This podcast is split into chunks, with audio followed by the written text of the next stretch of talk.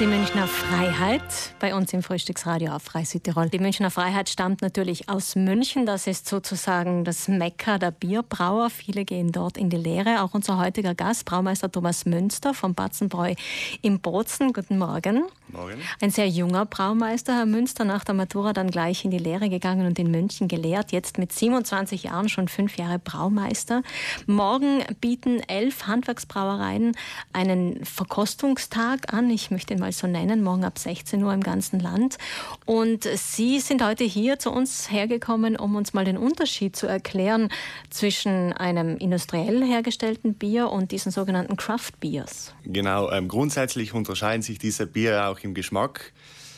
Was aber auch ein großer Unterschied ist zu den Industriebrauereien oder Bieren, also die Biere werden nicht filtriert, nicht pasteurisiert und somit dem ganzen ähm, Bier der Geschmack oder was im Grunde das Bier ausmacht, äh, gelassen und natürlich wirkt sich das auch auf die Haltbarkeit nieder. Das heißt, die handwerksgebrauten Biere sind von, von Haltbarkeit jetzt ein bisschen geringer, also sagen wir mal um die vier Monate, bis hingegen Industriebrauereien haben ja Haltbarkeit von über ein Jahr.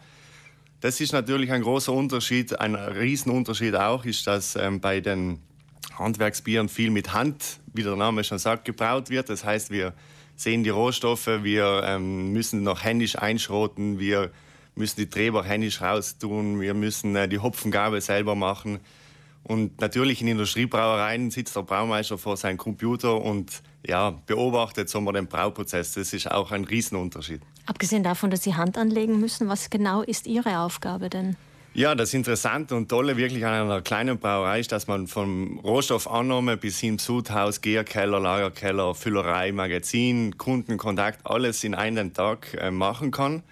Das ist auch ein sehr vielseitiger Beruf deshalb und ja, das ähm, ist in einem Tag komplett alles gegeben. Haben Sie als Braumeister auch Einfluss auf den Geschmack? Ja, also wir Braumeister sagen immer, es gibt äh, verschiedene Bierstile. Jeder Bierstil hat ein Rezept, aber wir vergleichen uns oft wie Köche. Es gibt zwar ein Rezept für ein gewisses Gericht, aber jeder Koch verfeinert es. Und so ähnlich ist es auch wie beim Bierbrauen. Also Sie sind die Gourmets der Bierszene, könnte man sagen. Ja, kann man so stehen lassen. ähm, da gibt es auch mittlerweile äh, ganz interessante Angebote für Bierliebhaber. Das ist fast so eine Bewegung, ähnlich wie bei den Weinliebhabern. Man kombiniert es auch gern.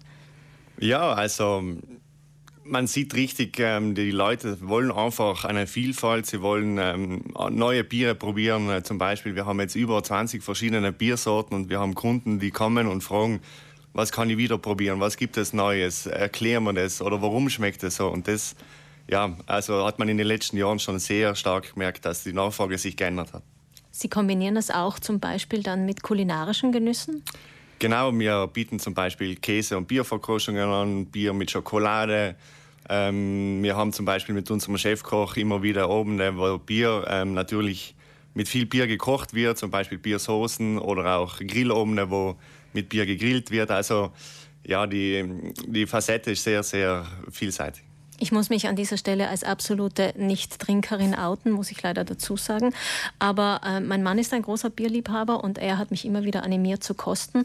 Hm, kann man jetzt bei diesen Craft-Bieren wirklich Facetten rausschmecken, wie es beim Wein auch möglich ist? Absolut, weil äh, jeder Bierstil hat seinen eigenen Charakter. Und Aber schmeckt das dann, ich weiß nicht, wie nach Vanille oder nach irgendwelchen. Auch, ja. Also zum Beispiel, wenn man nur von einem Rohstoff, den Hopfen ausgeht, dann kriegt man noch locker schon unendliche verschiedene Geschmäcker rein, von blumig, grasig, äh, Zitrus, Mango, also und das alles nur mit einem Rohstoff. Also sehr, sehr äh, vielseitig. Wo bekommen Sie den Hopfen denn her? Genau, wir haben die Philosophie, dass dort, wo der Bierstil herkommt, sollten auch die Rohstoffe herkommen. Deshalb ähm, bei IPAs, die sehr hopfenbetont sind, kaufen wir den Hopfen von Amerika ein, die einfach viel mehr nochmal Aroma und äh, Ölgehalt mitgeben. Und das ist Ihre Hauptlinie? Na, also wir haben zum, zum, Beispiel auch viele verschiedene deutsche Bierstile, wie jetzt zum Beispiel ein helles, ein äh, bayerisch dunkel, ein Weißbier. Da kommen die Rohstoffe natürlich alle aus Bayern. Mhm. Ähm, als Braumeister nehme ich mal an, kosten Sie auch viel, müssen Sie ja gezwungenermaßen. Ja, also die Frage wird bei uns oft gerne gestellt, aber ähm, ja, es ist immer ein, ein, Handwerk, also man muss natürlich ähm, das Verkosten schon sagen wir, ein bisschen im Zaum halten. Ich habe Kosten gesagt, nicht trinken. genau.